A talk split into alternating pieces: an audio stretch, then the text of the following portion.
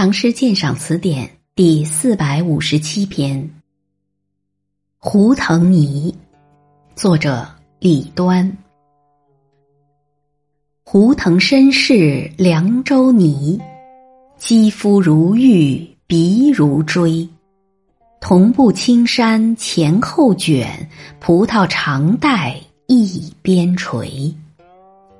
帐前跪坐本阴雨。拈金百绣为君舞，安西旧木收泪看，落下词人抄曲语。杨梅动目踏花簪，红汉交流朱帽偏。醉却东倾又西倒，霜靴柔弱满灯前。环形急促皆应节。反手叉腰如雀跃，丝桐忽奏一曲中，呜呜画角成头发。胡腾尼，胡腾尼，家乡路段知不知？胡腾是我国西北地区的一种舞蹈。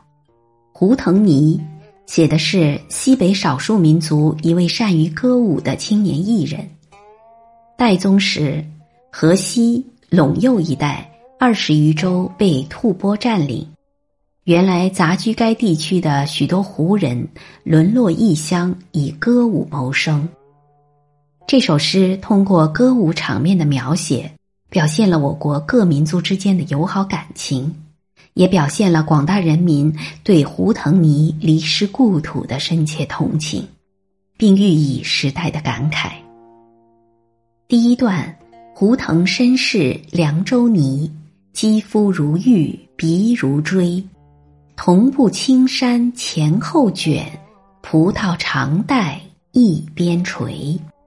描述胡腾尼原籍凉州，也就是今天的甘肃武威，是肌肤如玉的白种人，龙准稍尖，鼻形很美，身着同步舞衣。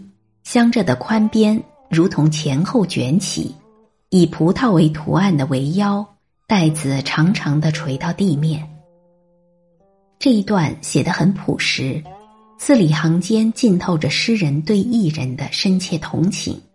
例如，胡腾尼最喜丝绸彩绣，同布葡萄也并非多美，诗人何以特殊一笔呢？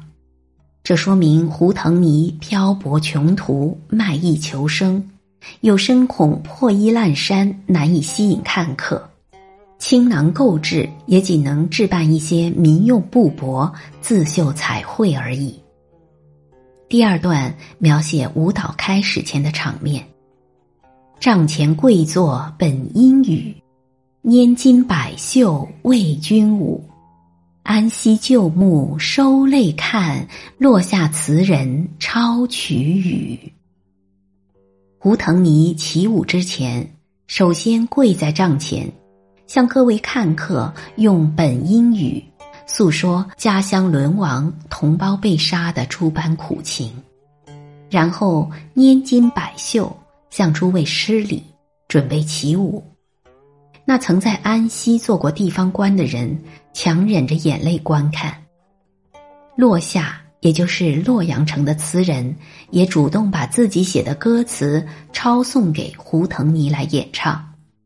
这段虽然仅写了旧木含泪和诗人赠曲，却使人想到一个很大的场面，看到不同人的思想和表情。一人先以汉民族的习惯而跪。再以本民族的习惯施礼，其友好之情可知。诗人也不管艺人能否读懂并演出自己的创作，真情相赠，众人报之以热泪。各民族之间的感情在这里不是得到了充分的交流吗？以下至篇末为第三段，是写艺人的舞蹈和诗人的感慨。看客们的同情，使得胡腾尼大受感动。杨梅动目踏花毡，红汉交流朱帽偏。上句写起始的动作，扬眉动目，可知表情丰富，意情激愤。下一句写飞旋的动作，垂珠斜飞，红汗交流，可知舞得十分卖力。醉却东倾又西倒，霜靴柔弱满灯前，又进入另一种意境。上句既是写舞姿的曼妙，也是写他以舞蹈的语言痛陈离乡背井之苦。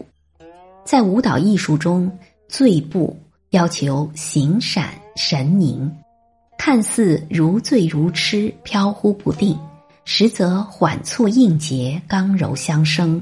是一种高难度的表演。下一句写他双腿飞旋，双靴闪动，恍如灯前闪烁出一层层柔弱的光环。环形急促皆应节，反手叉腰如雀跃。应节这两字照应前后诸句，说他无论环形如轮，还是急促起跃。还是反手叉腰如雀跃的造型，都能丝毫不差的吻合着音乐的节拍。可知，不论踏花毡的起步，还是东倾又西倒的醉步，还是柔弱满灯前的急旋，也无不与音乐的节拍相谋了。接着，以点睛之笔兼写几个方面：丝童忽奏一曲中。呜呜画角成头发，说伴奏的弦乐器丝童忽然停下来，表示了舞蹈的结束。舞蹈结束，方听得画角呜呜，又看见看客们因全神贯注于音乐舞蹈，其他音响均不得干入其耳，烘衬出了舞技的超绝，引人入胜。画角发于城头。又说明时局紧张，岂止边地沦陷，京畿亦有烽火相照。时代气氛如此，能不引起诗人深沉的感慨？胡腾尼，胡腾尼，家乡路段知不知？这里说的家乡路段，显然非指山川隔阻，而是指中原藩镇割据，唐王朝边事失利。这既表现了诗人对胡腾尼的深切同情，也暗示了对于中唐国事的叹惋。诗贵含蓄，收尾犹贵意在言外。如果说前面叙事端写看客、状舞蹈都能写得精炼而动人的话，那么这收尾的四句却更富于余韵圆想，具有耐人寻味的妙趣。唐卢纶盛赞李端说：“教书才智雄，举世亦娉婷。笃数鬼神变，主词鸾凤惊。”中唐前期，诗歌暂处低潮，大历十才子多不擅长歌行，像这一类的诗歌，在当时也算得上是娉婷一世了。本篇鉴赏文作者。傅金顺，《胡腾尼》，作者李端。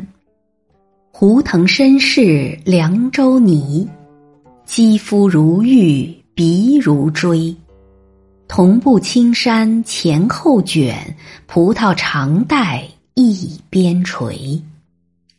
帐前跪坐本阴雨，拈金百袖为君舞。安息旧木收泪看，落下词人抄曲语。杨梅动目踏花毡，红汗交流朱帽偏。醉却东倾又西倒，霜靴柔弱满灯前。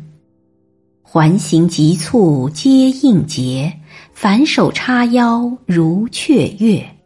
丝童忽奏一曲中，呜呜画角成头发。胡腾泥，胡腾泥，家乡路段知不知？